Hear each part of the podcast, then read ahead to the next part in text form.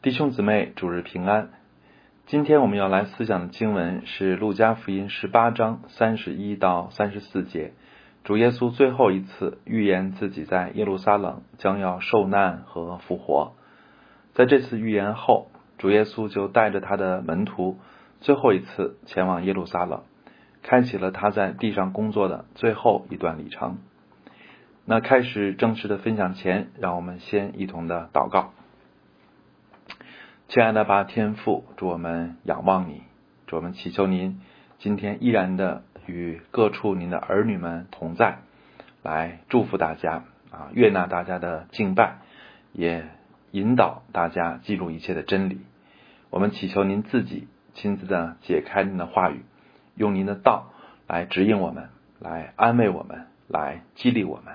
祝我们仰望您，求您与我们同在，祝福我们。这样的祷告祈求，奉主耶稣基督的名，阿门。呃，主耶稣预言自己在耶路撒冷的受难与复活，从神学上来说，有两方面的意义。第一，证明他不是普通的拉比，而是具有神性，因为预知的能力是神的属性。圣经中关于耶稣预知能力的记载，除了这里的预言、遇难和复活。还有他在安排逾越节筵席时吩咐门徒的话，以及他早就知道犹大将要出卖他啊等等这些事情，都是他预知能力的显现。而这些预知能力的显现啊，就是他具有神性的证明。那其次呢，在耶路撒冷受难和复活的预言，也证明了他是弥赛亚，因为这些事。在旧约先知的预言中，都是指向弥赛亚的，尤其是主耶稣在这里还提到戏弄、凌辱、鞭打等等细节，无不符合旧约关于弥赛亚的预言，而这一切都充分证明他就是旧约先知们所预言的那一位。主耶稣在此也肯定说，先知所写的一切事都要成就在人子身上了。那么。这一段经文除了具有神学上的意义，对于今天的我们来说，还有什么启示和教训呢？在此，我想和大家分享四点。首先，我们要来思想什么是勇敢。在世上，我们常能看到两种勇敢啊，一种呢是因为盲目啊，因为看不出危险而表现出来的勇敢。例如这次营会的时候啊，我和关辉长老聊天儿。那他告诉我，他曾经游泳遇到过一次很大的危险，就是有一次他和啊朋友们出去玩啊，坐船到了一个岛上，那后来这个河水上涨啊，把这个船啊他们渡过去的这个船就给冲走了啊，所以他就想游到对岸去找船啊，结果当时河水特别的急啊，人的力量他下去之后才发现。人的力量根本不能够抵抗那个水流，所以他根本不能够向对岸游啊，而是被河水不断的向下游冲。当时的情况真的是非常的危险。那幸亏他后来抓住了一根树枝才得救啊！相信光辉长老当时自告奋勇去找船啊，一定显得很勇敢。但是经过这次危险后呢啊，我相信他也一定不会再冒这样的险了。啊，因为当时的勇敢，其实是因为对危险茫然无知，或者顾忌不足，而不是明知不可为而为。所以这样的勇敢其实不是真正的勇敢啊，而是我们常说的无知者无畏。那此外呢，啊，还有一种勇敢，就是在危急关头凭着本能或者一时的血气表现出的勇敢。例如彼得在主耶稣被抓时。他立刻拿出刀来回击。圣经说，当时来抓耶稣的兵很多，虽然没有确切的数字，但是可以肯定啊，祭司长和啊这个祭司和长老为了确保成功，一定派出了足够的兵力。而彼得啊，敢在这种处于劣势的情况下啊，还能够出手啊，这个说明啊，他好像是够勇敢的啊。但是啊，在转眼之间。啊，就是在同一个晚上，彼得竟然三次不认主，所以彼得当时拔刀的行动，我们说啊，能算得上勇敢吗？由此看来，在紧急的情况下，看似勇敢的举动，其实也不是真的勇敢，而是一种应激反应啊，或者说是凭着血气，而不是真的被圣灵充满的啊，真真正正的勇敢。这两种勇啊勇敢在世间啊都比较常见，但其实都称不上真的勇敢。而今天我们看到主耶稣义无反顾的踏上前往耶路撒冷的旅程，这才是真正的勇敢，因为他并非不知道在耶路撒冷等待他的是什么，他也并非对危险和麻木痛苦无感。他在被捕的当晚，在克尼玛在克西马尼园的恳切祷告，就让我们看到。他面对十字架，其实也有挣扎和痛苦，但是最终他在完全知道危险，也经历了真实的挣扎，还能够选择顺服神的旨意，这才是真的顺服啊，是真的勇敢，也是真的得胜。使徒们开始并没有这样的真勇敢，但是感谢神，他们后来都得着了这勇敢。显可未知的小说《你往何处去》，描写彼得在。尼禄时代曾想要逃离罗马的逼迫，但在路上他遇见前往罗马的耶稣。彼得问主：“主啊，你往何处去？”主耶稣回答说：“你既然离开我的子民，那么我要去罗马，再为他们钉十字架。”彼得听了以后就深受触动，于是他起身返回罗马，走向摆在那里的十字架。那这个小说呢，显然是虚构的。啊！但是相信使徒们的挣扎和最终的勇敢都是真的，因为根据历史记载，彼得、雅各等等的使徒啊，确实都是最终为主摆上了生命和所有，最终都殉道而死。使徒保罗其实也有这样的勇敢，虽然他在前往耶路撒冷的路上不断的被提醒耶路撒冷有危险。啊，甚至有一个先知被圣灵感动啊，向他发出了明确的预言，但是他仍然勇往直前啊，明知山有虎，偏向虎山行，这才是真正的勇敢。在今天这个时代，我们其实也能啊，也还能看到这样的勇敢，所以特别的感谢神啊，至少在王一牧师身上就有这样的勇敢。相信今天他所经历的逼迫，都是他清楚意识到的。相信今天他所付出的代价，啊，都是他没有低估的，这才是勇敢。所以，亲爱的弟兄姊妹，照着这样的标准看来，我们自己是否够勇敢呢？如果我们今天敢大胆的自称基督徒，是因为不知道信仰上帝可能遭遇逼迫，啊，那我们其实不能够算勇敢。啊，如果我们坚持聚会，是因为估计代价不大，啊，那我们也不算勇敢。如果我们过去支持建堂啊，今天支持办学啊，是因为不知道风险有多大，那我们的支持就算不得什么，因为并不是出于真正的勇敢。亲爱的弟兄姊妹，我说这些并不是想让大家泄气，相反，我是想鼓励大家追求真正的属灵啊，知道自己不够勇敢，并不是坏事，因为承认软弱才会谦卑，知道什么是真正的美好。才不会活在自满和自欺中。今天我们教会的关切主要有两件大事，一个是宣教，一个是办学，啊，这也是今天众教会的普遍关切。但是这两件大事，无论哪一个，都需要真正的勇敢才能够去面对，也无论哪一个，都如同前往耶路撒冷，主的带领必然成功，但是必须经过十字架。那些看不到危险。啊，低估困难或者心存侥幸的人，都不能承受这样重大的使命。这样的人就像没有预备好的彼得啊，自以为可以站立得住，其实真的面对考验时却难免软弱，因为他们还不真的认识十字架的意义。他们的盼望其实可能还是眼前的，是今生的，是不用付代价就容易得到的成功。所以，亲爱的弟兄姊妹，我们想要服侍神。想要为主做大事是好的，但是切但是切不可出于虚假的信心和勇气。那真正的信信心和勇气从来都是难得的。如果不是对神有全备的认识，和神有深刻的相交，对神的爱真实深厚，经历神多而又多，怎能真正的勇敢呢？谁能真正的勇敢呢？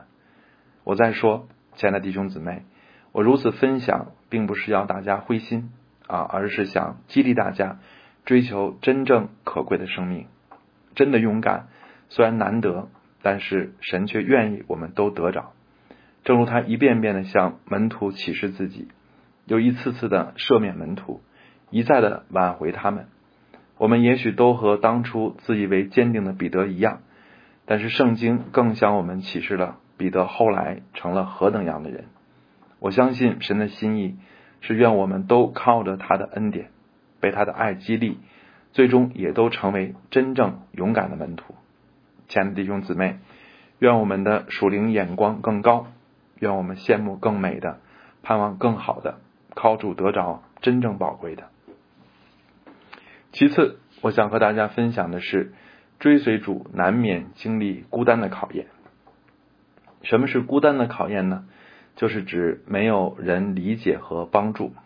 我们想，主耶稣在上耶路撒冷时的心情如何呢？虽然有十二使徒和许多群众簇拥他。但是他却知道犹大将要出卖他，彼得要三次不认他，其他门徒都要四散逃跑。曾经簇拥他的要向他喊钉他十字架。马可福音十章与这一段的平行经文里有一句话说：“耶稣在前头走，门徒就稀奇，跟从的人也害怕。”耶稣在前前头走啊，这样的一幅画面可以说显示出了一种孤单。啊，一个人在前，一个人在前面走，而后面少有人跟随，或者跟随的人也没几个真的理解他，这是何等的凄凉呢？而这样的一种画面，其实也不是唯独主耶稣才经历的，可以说这是一种先知的宿命。以利亚曾经哀叹，为神大发热心的只剩下我一个人。虽然上帝对他说：“我在以色列人中为自己留下了七千人。”是未曾向巴利屈膝的，未曾与巴利亲嘴的。但是以利亚的心情也完全可以理解，因为这七千人是他不认识的，并不是在他身边的，啊，是他靠不住的，所以他孤单的感觉非常真实。保罗在殉道之前被囚禁在罗马的地牢里，啊，这一这个比起使徒行传二十八章，他第一次在罗马坐牢，啊，这一次是真正的吃苦。啊，这也是他人生中最艰难的时刻，而在这个时候，他也是孤单的，因为他说：“迪马贪爱现今的世界，就离弃我，往帖萨罗尼迦去了；格勒士往加拉泰去，提多往达马泰去，独有路加在我这里。”这就是保罗的孤单。而今天那些立志跟随主的人，也同样需要预备好接受孤单的考验。无论是我们守望啊，还是秋雨，我们都体验过不被理解。有的教会和我们保持距离，其实这已经算是不错了啊。甚至恶毒攻击我们的也不少啊。对于这些不理解啊，甚至攻击，我其实都毫不放在心上，因为事情本就是如此，人心本就是如此。如果主耶稣一再启示自己。啊，一再预言十字架，人还总不能理解，那我们何必认为自己就应该被别人理解呢？而且，无论是从圣经还是从历史看，一个人所做的不被普遍理解，不一定是他做的不对，而也可能是他所看到的、他所做的太超前了。启示和特别的托付，本来就是上帝先给少数人的，所以多数人一时不能理解和支持。一点也不奇怪，甚至是正常的。所以，先知的孤独就是先知的宿命。当然，我这么说一点儿不是想为我们自己辩护啊，我也毫没有啊这个反对任何质疑和批评的意思啊。我分享的重点还在于孤单的考验这一点。我想告诉大家的是，今天我们若想追随主，若想服侍主，尤其是想为主做大事，那么我们就必须意识到。孤单的考验，也必须准备去承受孤单的考验。今天嚷嚷着为主做大事的人很多，但是其中不少人的心里，其实还是指望人多势众，因为人多势众，好像困难就少啊，人多势众就安全啊，人多势众就成功的可能性大。但是啊，如果上帝的呼召就是要我们孤单的走向十字架，就是要我们成为最先一粒落在地里死了的种子，就如同使徒彼得、保罗啊、约翰胡斯、丁道尔、马里逊啊等等等等，那我们还要不要顺服神的呼召呢？所以，人的理解和支持虽然可贵，但却不是最重要的。对于神的仆人来说，最重要的单单在于神的旨意。无论这旨意是指向耶路撒冷，还是指向罗马；也无论这旨意是指向迦南，还是指向十字架；也无论有多少人理解和与我们同行，神的仆人都不应当迟疑，因为对他来说，唯一唯有一件事是理所当然的，就是顺服。就是对主说：“主啊，我在这里，请差遣我。”此外，关于孤单，我还想说，服饰上的孤单其实并不应该是真正的孤单，因为先知虽然缺少人的理解和同情，却不应该缺少从上帝而来的支持和安慰。主耶稣说：“我有食物是你们不知道的，这食物就是从顺服神而来的满足，或者说，就是以神为乐。”虽然上帝也设立了教会，设立了牧师、长老、弟兄姊妹，成为我们的扶持，但是我们要知道，这一切都应当帮助我们更亲近神啊，而不能够替代神，成为我们心灵的满足。任何人的关心和帮助，即使是牧师、长老啊，最知心的弟兄姊妹，都不可能和上帝的同在相提并论。所以我在此鼓励大家承受。孤单的考验，并不是鼓励大家去做孤胆英雄，啊，去做悲情勇士，而是提醒大家，没有人能靠自己和别人服侍神，唯有那些真正学会亲近神、依靠神、与神相交、以神为乐的人，才是能够服侍神和被神使用的人。尤其是我们越想为主做大事，我们就越要学会与神同行，而越少对人的依赖。就如同我刚才分享的勇敢，承受孤单，以神为乐，也是难得的，但却是真正宝贵的，也是神愿意我们都得着的。威斯敏斯特小要理问答第一条：人生的首要目的是荣耀神，并且以神为乐。这不仅是写给牧师长老的，也是写给我们每一个神的儿女的。第三。我们来思想门徒为什么不明白神的旨意？在和合本圣经中啊，这一段有个小标题：耶稣第三次预言受难和复活。但其实有人统计，主耶稣在福音书中预言自己的受难和复活啊复活，并不止三次。有人说四次啊，也有人说是七次啊。但这些解释啊，对这些解释，我也查考了对应的经文。我认为说的啊还是有道理的啊，所以小标题的三次应该并不是一种严格的限定啊，而是那个小标题作者想凑一个特别的数字啊，三次其实是代表多次啊，主在这方面的教导其实是一再的，而一再的教导难道是不指望人明白吗？我想从玛利亚用香膏膏耶稣，并被主大大夸奖这件事看，主耶稣。其实是愿意人能更多明白十字架和复活的意义的。我相信玛利亚比别人明白的更多，是神喜悦的。而圣经说这些事门徒一样也不懂得，恐怕是令主叹息的。那么，为什么对主这么清楚的启示，门徒竟然一样也不懂得呢？我想至少有两个原因。第一，固有的观念影响他们理解神的话。主说。他的受难和复活的呃都符合旧约先知的预言，例如诗篇和弥赛亚啊以赛亚书的相关经文。那今天我们基督徒对这些旧约的解释啊也和主一样，但是当时犹太流行的解经却与此不同。例如那些受苦的经文啊，他们就把它解释为是指向以色列的，而不是指向弥赛亚的。而那些指向弥赛亚的经文呢？在他们看来，只有得胜的，却没有受苦的。而门徒听惯了传统的解释，以至于难以跳出传统的思维，啊，这是一个原因。另外一个原因呢，啊，另外一个影响门徒明白神话的这个这个原因呢，就是私欲的影响，就是私欲也影响他们理解神的话。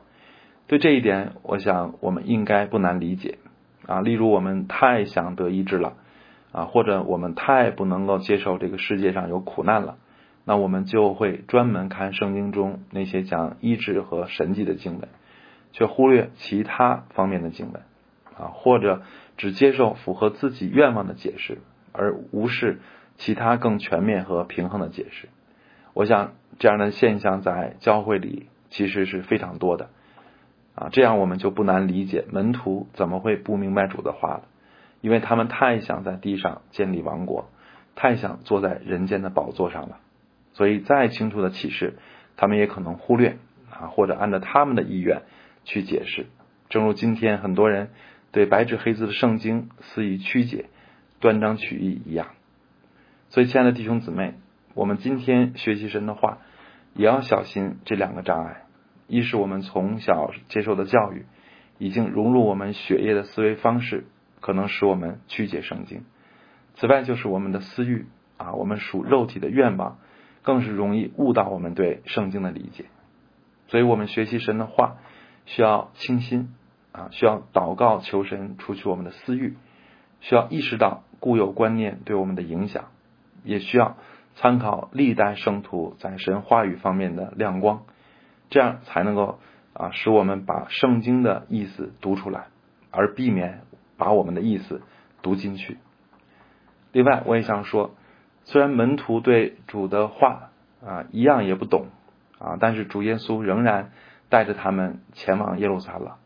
这就好像我们跟随主，很多时候也是稀里糊涂的，并不是都想清楚啊才来的。